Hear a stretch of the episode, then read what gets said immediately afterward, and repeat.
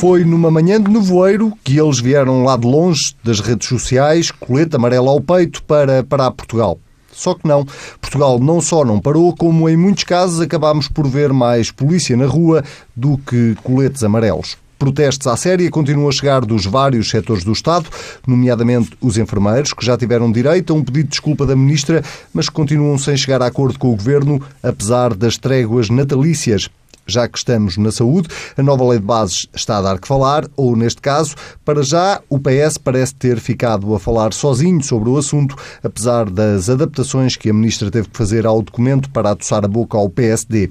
E o PS bem precisa de o fazer, já que no caso do novo Estatuto do Ministério Público, os socialistas decidiram rejeitar as propostas do PSD.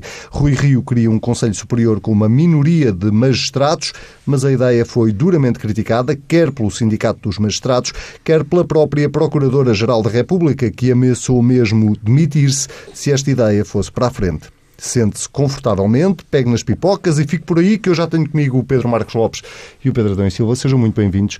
Vamos começar uh, provavelmente pelo tema desta última sexta-feira uh, e que tem a ver com este protesto uh, dos coletes amarelos, uma espécie de mimetismo, Pedro Adão e Silva, ou pelo menos uma tentativa uh, de imitar aquilo que aconteceu em França, uh, mas com, apesar de tudo, uma dimensão substancialmente diferente.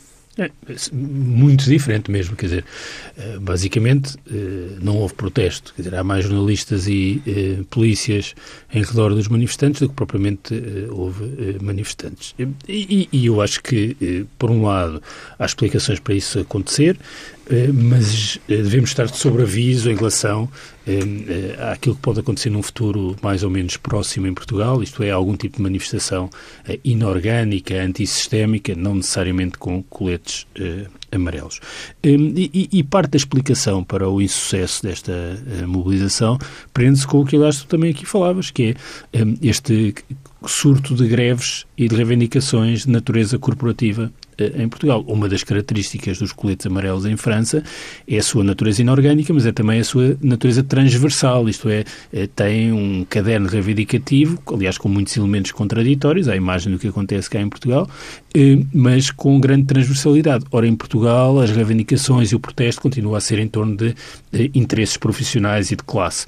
Isso é importante porque significa que as instituições de intermediação em Portugal continuam a funcionar, ou seja, as pessoas eh, protestam, mobilizam-se através dos sindicatos, dos partidos e das ordens, e não propriamente com uma eh, lógica eh, transversal.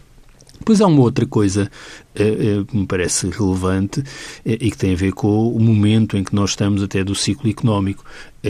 Os grupos sociais mais afetados pela crise em França, que são aqueles que se manifestam, apesar de tudo em Portugal, são, apesar de terem sido muito afetados pela crise, são também aqueles que comparativamente agora pensando em Portugal, mais beneficiaram da recuperação de rendimentos. Isto é, as famílias com salários e rendimentos mais baixos são aqueles que beneficiaram da recuperação de rendimentos na função pública, porque muitos deles trabalham na função pública, são aqueles que beneficiaram da recuperação do emprego, eh, do aumento das prestações sociais, nomeadamente das prestações eh, familiares, eh, das pensões. Ora, isso não pode deixar de se eh, sentir. Depois, duas eh, explicações de natureza política que me parecem importantes. Uma é o papel do Presidente da República. Eu acho que o Presidente da República, de novo, à imagem do que já aconteceu com presidentes anteriores, mas não com o presidente anterior, eh, interpreta bem uma das funções eh, do presidente, que é ser uma válvula de escape do regime, isto é, quando as instituições tradicionais e as outras instituições, até pela sua natureza, não podem funcionar como eh, alguma almofada capaz de acomodar algum tipo de protesto inorgânico ou orgânico, o Presidente da República tem desempenhado esse papel de ouvir, escutar, acomodar, isso é fundamental. Fê-lo, aliás, esta semana, eh, em particular com esta mobilização eh, e, e, também a natureza do governo, ou seja, uma das coisas que é um dos fatores de protesto destes movimentos é a ideia de que votar não serve para nada, isto é, que os partidos e os projetos políticos não se distinguem. Independentemente do que nós possamos achar sobre cada um dos projetos políticos, eu julgo que há uma consciência clara hoje em dia em Portugal que votar no PSD ou votar no PS é diferente, ou seja, corresponde a, a governações diferentes. Isso é muito importante, é um dos principais fatores de regeneração do regime. É as pessoas perceberem que há uma alternativa, é que há pessoas que se revêem num projeto e outras que em outro e que há capacidade de é, alternar. Agora, eu não desvalorizo nada, por um lado, o mal-estar difuso que há em relação às instituições do regime, que se prende com os temas da corrupção, que se prende com uma outra coisa, a meu ver, fundamental, que não é só de dimensão material, e que é uma questão de atenção e de estatuto. Uma parte do protesto eh, vem de pessoas que não se, se sentem representadas não apenas pelos partidos e pelos sindicatos e pelas igrejas e pelas associações, mas também pelo espaço público, os temas que se falam na comunicação social ou os temas que se falam que são temas que são afrontas para essas pessoas. Portanto, há aqui um déficit de representação, de voz, de autoestima, de estatuto e isso explica também uma parte da eh, mobilização. Mas Depois... também é verdade, desculpa, também é verdade que... Eh essas pessoas eh, que têm uma voz muito ativa, nomeadamente nas redes sociais, não é?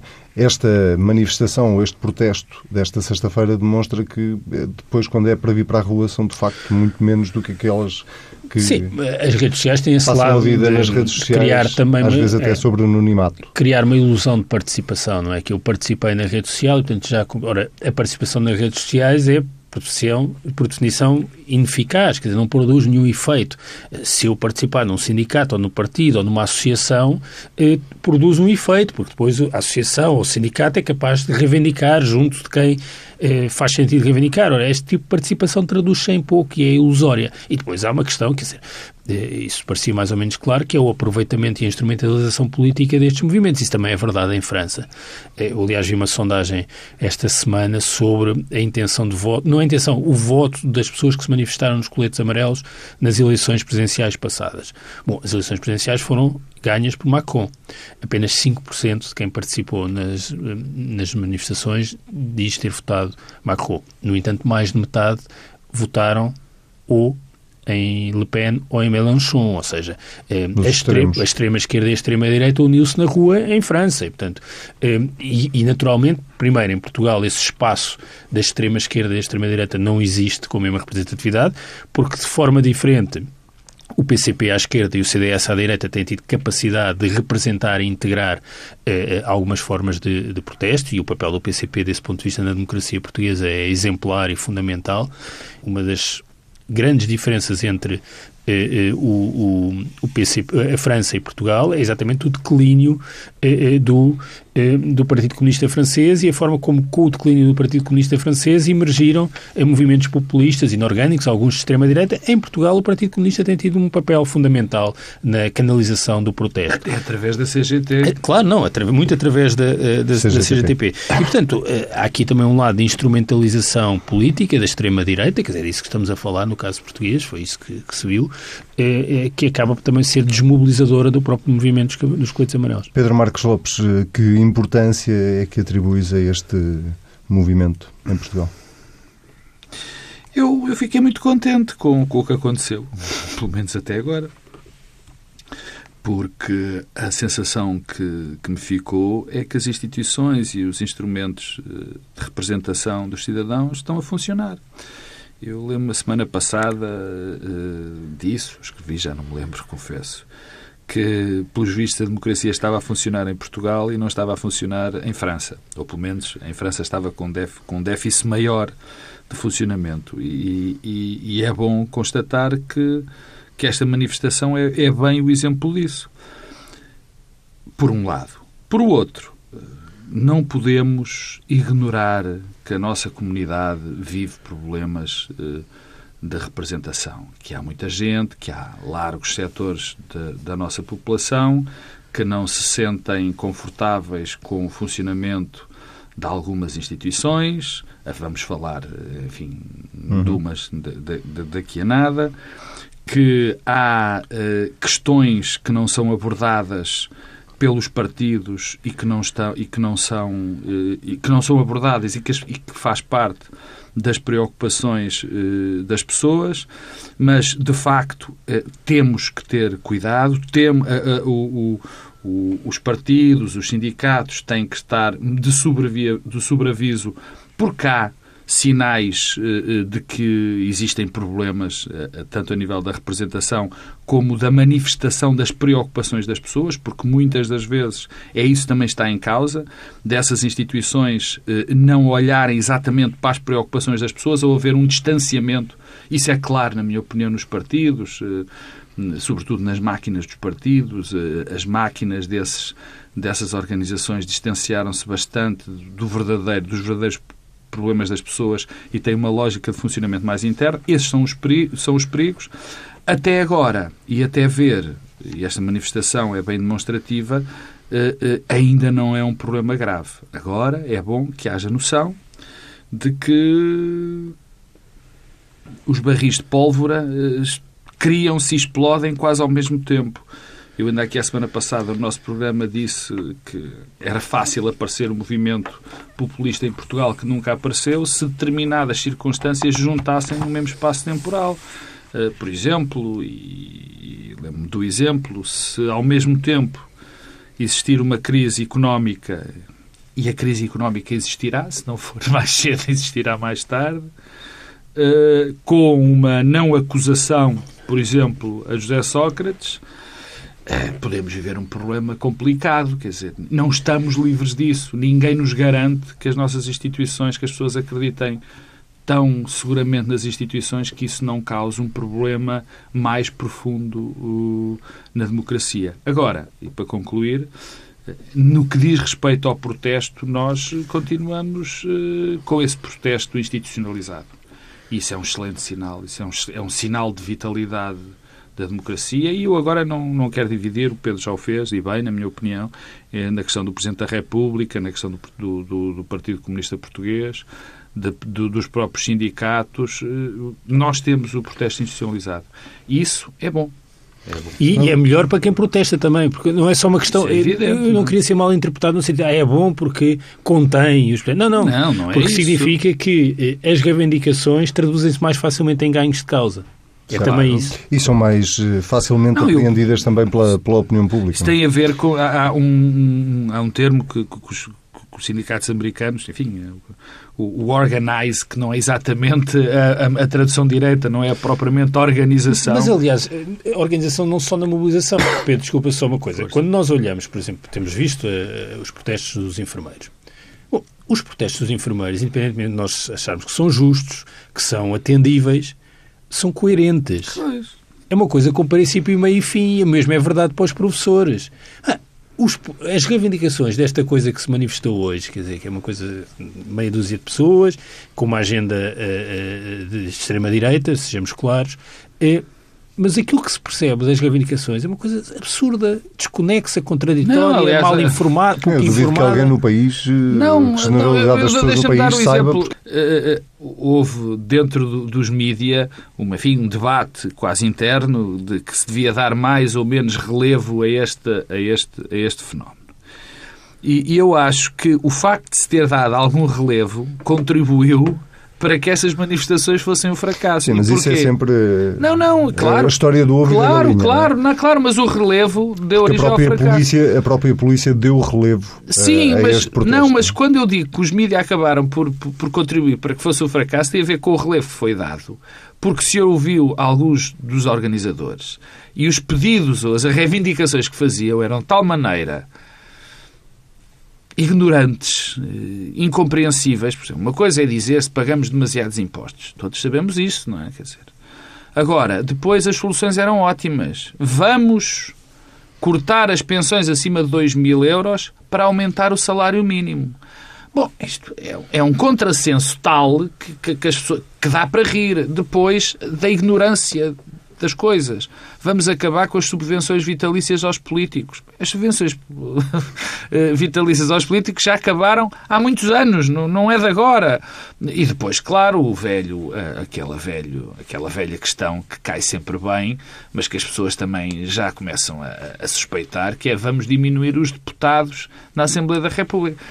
Quer dizer, tudo coisas, eh, particularmente as duas primeiras, quer dizer, que tiram, que as pessoas olham e se pensarem duas vezes, isto não faz qualquer tipo de sentido. E nós já estamos a falar sobre este assunto muito mais do que aquilo que tínhamos combinado. Vamos tu avançar... é que mandas. Eu é que mando.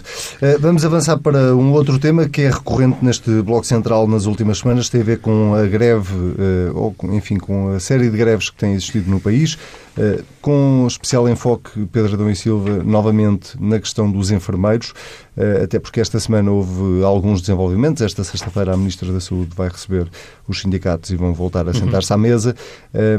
mas um entendimento entre as duas partes parece, pelo menos neste momento, longínquo, ou não? Não, por acaso não parece. Não, não, não me parece. Parece-me uh, os sinais que, que, que, vi desde o fim de semana passado, aliás, é desde aquele momento em que a Ministra da Saúde teve aquela frase bastante infeliz na entrevista, entrevista do TSFDN. TSFDN, porque não sei se deram por isso, a ministra não pediu desculpas em público. A ministra terá pedido desculpas à bastonária que, eh, que, mas foi a bastonária que disse.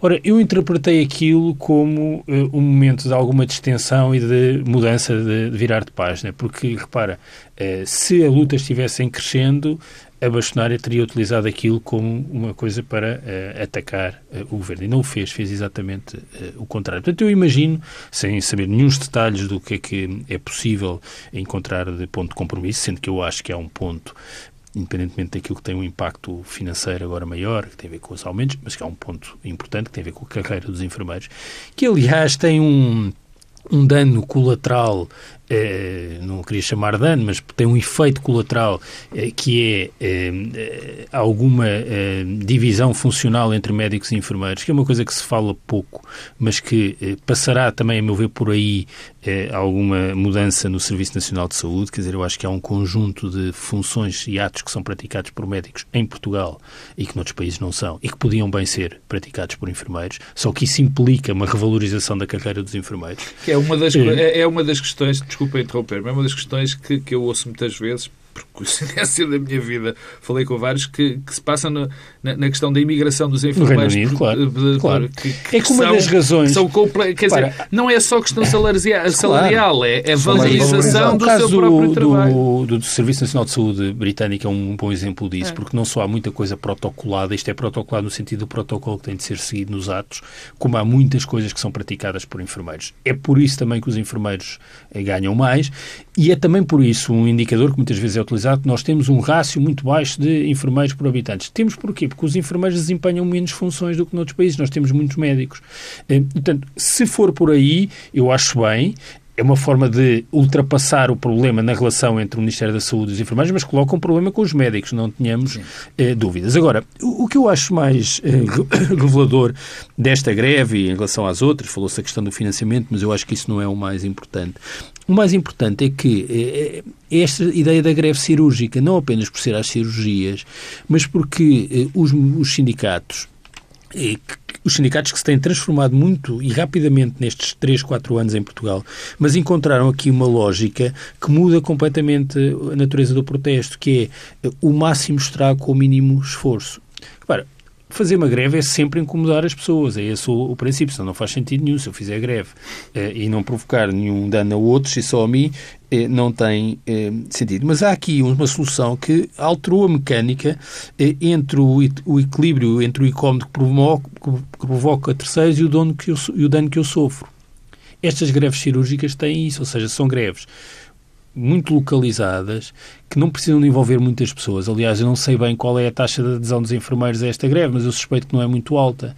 Os professores já fizeram isso quando faziam as greves às avaliações, bastava um professor falar, faltar a uma reunião de avaliação que as notas não eram lançadas. E a lembrar isso. Ora, eh, esta, esta, esta greve tem também essas características e isto muda, eh, muda a, a, a forma dos sindicatos eh, atuarem e é também a explicação porque alguns sindicatos com muito menos representação têm capacidade de provocar muitos graves. O sindicato mais representativo dos, dos enfermeiros não está sequer em greve coisa que as pessoas esquecem. Não está em greve porquê? Porque chegou a um acordo com o Governo há um ano sobre um conjunto de matérias, nomeadamente a diferenciação do pagamento eh, entre enfermeiros e uma coisa que era a grande reivindicação dos enfermeiros há não muito tempo, que era as 35 horas aplicarem-se aos que têm contrato individual de trabalho e aos que são eh, de função pública. E, portanto, eh, hoje em dia as 35 horas aplicam-se aos dois grupos. Portanto, uma parte significativa das reivindicações dos enfermeiros já foi eh, eh, atendida, não agora, há um ano. E o principal sindicato, por ter chegado a um compromisso e um acordo, não está em greve. Mas eu acabei por não perceber, talvez porque não estava a prestar a atenção devida. Porquê é que tu Sim, achas que está ser. próximo? Porquê é que tu achas que está próximo o Não, porque o vejo sinais, porque vejo sinais de, desde a última semana e porque acho que o facto desta Mas reunião é não sei se é um entendimento. Desculpa... Não, não, porque a forma como, como o pedido de desculpa foi apresentado publicamente sugere-me alguma capacidade okay. de, de, entendimento.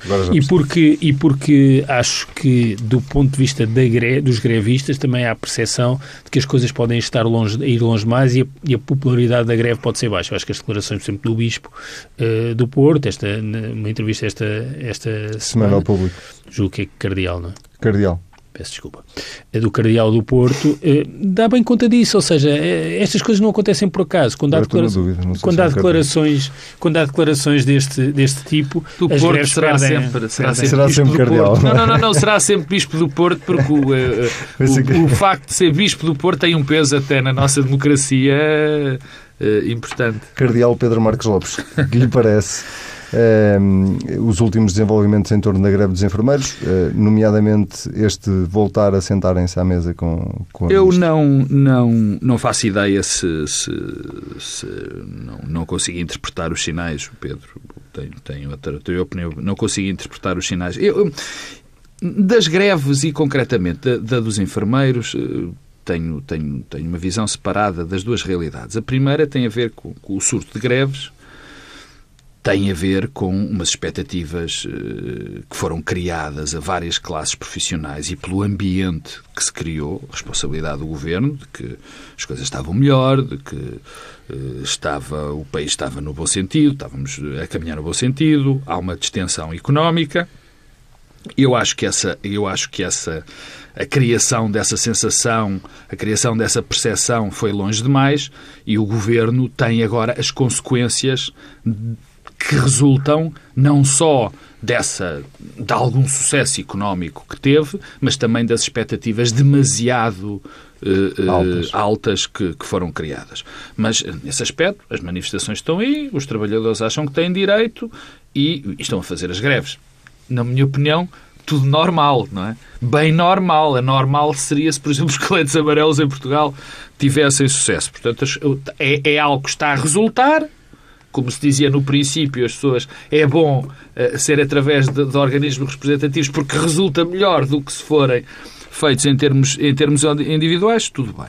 No que diz respeito à greve dos enfermeiros, uh, o Pedro já, já, já refletiu sobre, enfim, algumas das reivindicações, aquilo que está em causa. Eu ia falar e ele já aproveitou para falar e, portanto, não vale a pena repetir sobre a valorização das carreiras que eu uh, tenho a tendência por conhecer alguma parte da imigração dos enfermeiros para, para o Reino Unido, se houve algo que eu que a minha sensibilidade me foi dizendo é que sim, é importante a questão financeira, mas é extraordinariamente importante para os, para os enfermeiros a valorização da sua carreira e, e o facto de eles se sentirem mais valorizados é, é importante neste, neste debate.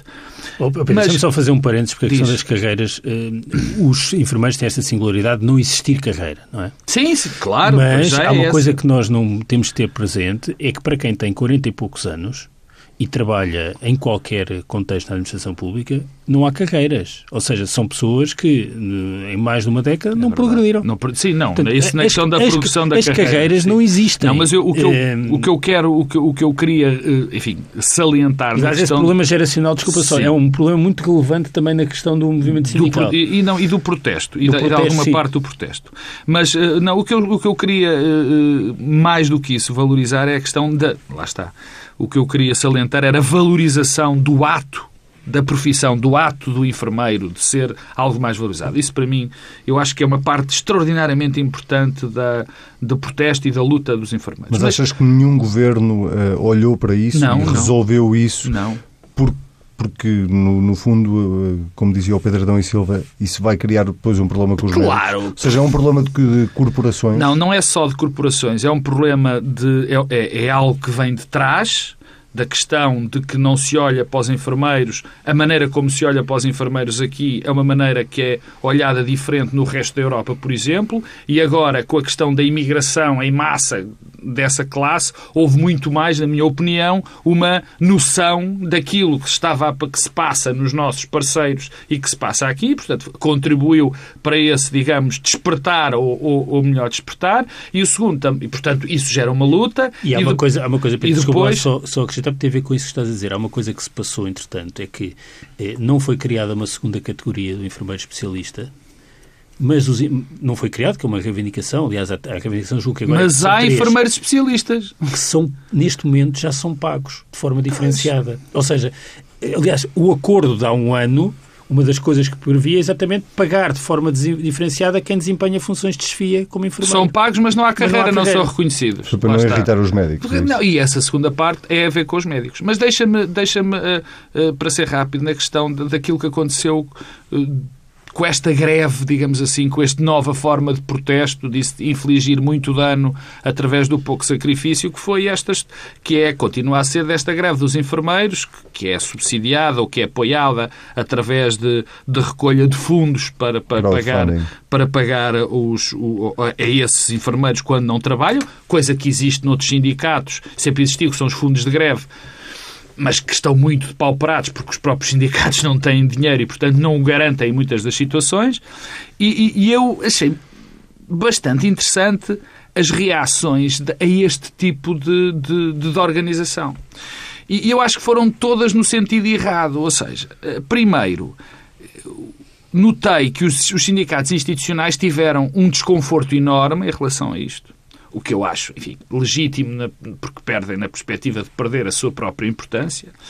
Mas depois de, de, de uma quase eh, generalidade de, dos sindicatos, de alguns partidos, em atacar este, este, este movimento por razões que eu, francamente, não consegui uh, ver bem, porque concordava-se que a luta era justa, Concordava-se que, que era preciso valorizar as carreiras dos enfermeiros, percebe-se as razões da greve, mas depois dizia-se que a greve não tinha sentido por causa da maneira como estava a ser organizada. Quer dizer, eu acho que este tipo de reações é exata, exatamente, uh, uh, vão exatamente no sentido errado, em vez de se valorizar. Eu não digo, quer dizer, repara, na questão do crowdfunding há aqui uma questão, dizer, várias, mais do que uma é de saber quem é que está a participar na ajuda, a questão do anonimato, a questão se é que se está a participar ou não nessa recolha de fundos para outros objetivos que não seja a luta dos trabalhadores. Eu isso dou de barato e acho perfeitamente legítimas essas dúvidas e até acho que há uma lacuna na legislação no que diz respeito, no que diz respeito a isto. Não tenho dúvidas nenhumas. Agora, desprezar novas formas de organização que, ao contrário do que se diz, não são, uh, uh, uh, não são digamos assim, selvagens, não são anárquicas, acho um erro brutal e acho que não, não faz sentido. Bom, já não vamos ter tempo para falar da Lei de Bases da Saúde, provavelmente vamos ter a oportunidade para o fazer mais à frente, noutros programas. Vamos saltar para o outro tema que marcou claramente a semana e temos 10 minutos para fechar este programa. que tem a ver com o novo Estatuto do Ministério Público, com a proposta proposta que está em cima da mesa, eh, depois com a uma espécie de contraproposta de Rui Rio, eh, que se referia sobretudo ao, à constituição do Conselho Superior do Ministério Público eh, e que basicamente deu origem a uma troca de, de uh, argumentos e, e, de... Argumentos? Mais do que argumentos. Eu, eu, estava à procura da palavra, estava à procura da palavra. Não, e, e olha... E, aqui, e, piropos, não, também não é piropos, não, deu aqui uma troca e, de deixa-me, galhardetes. E deixa-me elogiar-te, agora que nós que te criticamos tanto, muitas vezes, deixa-me elogiar-te por dizeres uma coisa que é, ainda não tinha ouvido na comunicação social. É porque foi, começou-se a debater o estatuto. Porque quem lê os jornais e ouve as televisões parece que Rui Rio de repente se lembrou. Um dia acordou. Um dia acordou e falou do, da composição do Conselho Superior da Magistratura do Mas Ministério o que Público. deu, de facto, mais polémica a Pedro Adão e Silva foi essa proposta de Rui Rio, eh, não só com críticas do, do sindicato, dos magistrados, mas sobretudo com essa declaração da Procuradora esta semana, uhum. em que acena com uma eventual demissão. Como é que olhas para isto? Para isto tudo e, sobretudo, para a forma como esta discussão está a ser? Olha, começando pela forma, eu acho que eh, o que tenho assistido é muitas críticas ao PSD pela oportunidade e pelo erro tático. Bom, eh, e eu podia aqui perder algum tempo a falar da estratégia kamikaze eh, de Rui Rio. Eh, mas, tendo em conta as reações, eh, eu concluo que há mesmo um problema com o equilíbrio de poderes na sociedade portuguesa. Eh, as reações inusitadas, apocalípticas do sindicato, dos magistrados do Ministério Público, totalmente inusitadas, da Procuradora-Geral da República, deixaram-me muito preocupado e de sobreaviso, porque fica claro que há mesmo um problema. e o problema é mesmo de judicialização da política. Quer dizer, há aqui um poder que eh, se considera, pelos vistos, acima de todo o escrutínio, no momento em que na sociedade portuguesa foram dados passos gigantes no sentido de aumentar a transparência e o escrutínio de todos os poderes. Eu não consigo compreender como é que, ao mesmo tempo que isso está a acontecer na sociedade portuguesa, e por força também do papel que o Poder Judicial tem desempenhado, eh, isso acontece e, nesse mesmo momento, o Ministério Público e os magistrados do Ministério Público consideram-se acima de qualquer discussão e escrutínio. Eu, eu tenho opinião sobre a questão do equilíbrio no Conselho Superior do Ministério Público eh, e uma outra coisa muito importante que não referiste, isso tenho mesmo a opinião clara, que é a possibilidade de não juristas estarem presentes no Conselho Superior do Ministério Público, que é outra parte da proposta do PSD, acompanho integralmente. Quer dizer, esta ideia do fechamento eh, em grupos profissionais e em especialistas apenas eh, do direito é um dos problemas da justiça eh, em Portugal. Portanto, não percebo qual é o problema. Aliás, só vejo vantagens em não juristas estarem presentes no Conselho Superior das Magistraturas Judicial e também no Ministério Público. Agora, a questão da maioria ou não de magistrados, há uma coisa que é clara, é que no Conselho Superior das Magistraturas Judiciais os não magistrados estão em maioria, por nomeação do Presidente da República e por nomeação eh, do Parlamento. Eu não percebo. Por que razão nós podemos concordar, discordar? Agora, inibir o Parlamento de discutir e ameaçar e condicionar o Parlamento, mas que há interditos na discussão em Portugal sobre uma questão central em que o soberano, que o soberano ainda é o Parlamento, é a fonte da soberania ainda está uh, no Parlamento, uh, em que a Constituição sabendo que todos os políticos são corruptos e em que a Constituição, em que a Constituição, a em que a Constituição nada limita sobre esta matéria. E, portanto, eu não gostei nada de ver um poder a, a, inibir a discussão e a interdição eh, de outra. E, portanto, sobre esta matéria, como sobre muitas outras, aliás, Rui Rio demonstra enorme coragem, porque isto é um desastre do ponto de vista uh, político e da sua afirmação, uh, enorme coragem, e sobre isso devo dizer também uma outra coisa, que é, isto mais uma vez provou, uh, que o PS, que é o partido do governo, tem também um interdito. É um partido de governo que não pode falar sobre política de justiça. Não fala, o PS não fala sobre política de justiça, não tem posição, está tolhido.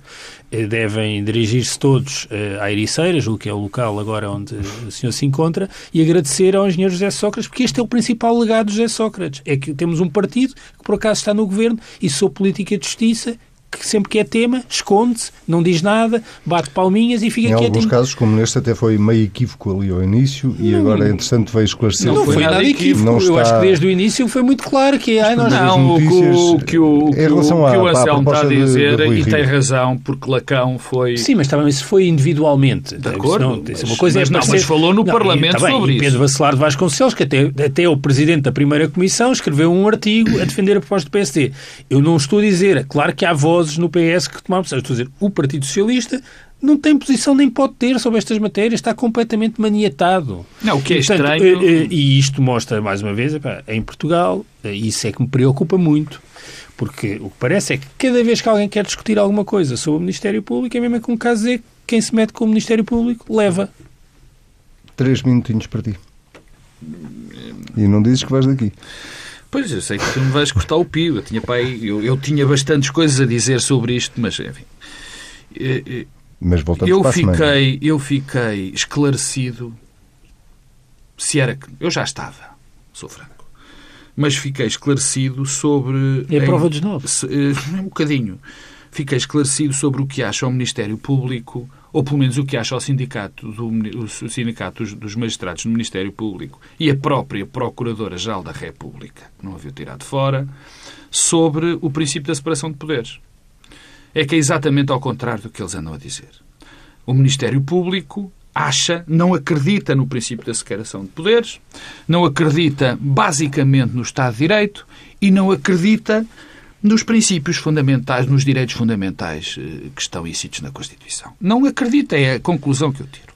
E, e tiro esta conclusão porque quando há um sindicato que notoriamente domina o Ministério Público e notoriamente domina o, a, a, mesa, a, o Conselho Superior, Superior do Ministério Público, quando essas instituições têm a coragem de dizer que a Assembleia da República não é não deve aprovar, não pode sequer discutir algo que lhe é conferido pela própria Constituição, porque a Constituição outorga à Assembleia da República a capacidade de legislar. E ao contrário do que precipitadamente e de uma forma que eu achei verdadeiramente inusitada, o Presidente da República disse, numa primeira medida, que seria inconstitucional uma norma que assim decidisse, que decidisse que o Conselho do, do, do Superior, que o Conselho Superior do Ministério Público tivesse menos uh, pessoas do Ministério Público do que outro tipo de pessoas. Portanto, não é nada inconstitucional. E o Presidente da República precipitou-se numa primeira, depois corrigiu a dizer que é inconstitucional. Portanto, a Constituição otorga ao poder à Assembleia da República de poder e o Presidente alterar... tem de meter naquilo que são as discussões... Do... Essa era a segunda parte. Essa era a segunda parte. Porque há, há, também nesse aspecto o Presidente andou mal o Presidente não tem que se meter sobre o que é que a Assembleia da República discute. Mas, chegando ao, Conselho, ao, ao Sindicato dos, dos Magistrados, do Ministério Público e à Sra. Procuradora, ter a ousadia, a falta de vergonha de dizer que um órgão de soberania não pode discutir uma matéria que deve discutir, porque está na Constituição que deve discutir, é, obviamente, uma falta de respeito pelo princípio da separação dos poderes. Mas é mais grave. É tudo muito mais grave. O senhor doutor Ventinhas, presidente do Sindicato do Ministério, do, do, do, do Ministério Público, dos Magistrados do Ministério Público, o que ele disse foi basicamente, ele disse isto, não foi basicamente, disse que o que se está a tentar fazer com a alteração do, do, do Conselho é proteger a corrupção. Ou seja, o Sr. Ventinhas acha que, que se tente que todos os representantes que os representantes do PS, os representantes do, do povo no Parlamento, são pessoas que lá estão para defender, para proteger a corrupção. Eh, eh, que são colocadas, querem evitar que exista a perseguição penal de quem quer enriquecer, palavras dele, esbanjar e prejudicar o povo. Ou seja, e repetindo. E para concluir? Não, é muito simples. O sindicato, não, não é do, o sindicato, o sindicato do ministro, dos magistrados no Ministério Público acha que os representantes do povo, que a Assembleia da República é um centro de corrupção. Mas graças a Deus temos umas pessoas que não foram eleitas por ninguém, que não têm escrutínio de ninguém, que se recusam a ser escrutinadas por ninguém. E se alguém pensar se querem escrutiná-las, elas não só se demitem, como fazem greve, esse sim são pessoas diferentes dos outros, absolutamente eh, incorruptíveis, e são essas pessoas que acham que podem mandar mais do que os representantes do povo, ou seja, são superiores à própria democracia. Bom, se de facto Rui Rio, se de facto Rui Rio podia-se achar que teve precipitado a dizer aquilo que disse, que eu acho que não esteve, porque isto é uma questão que todos nós nos preocupamos. Mal era se, ele não, se o líder do primeiro partido da oposição não levantasse este problema, mas se houvesse dúvidas ficou, ficou à vista. Agora, tenho que salientar, e só para terminar, a terrível cobardia, uma cobardia miserável do Partido Socialista nesta questão. Eu bem sei, o Pedro já disse, sobre, tem o Sócrates às, às costas, mas isto é inaceitável.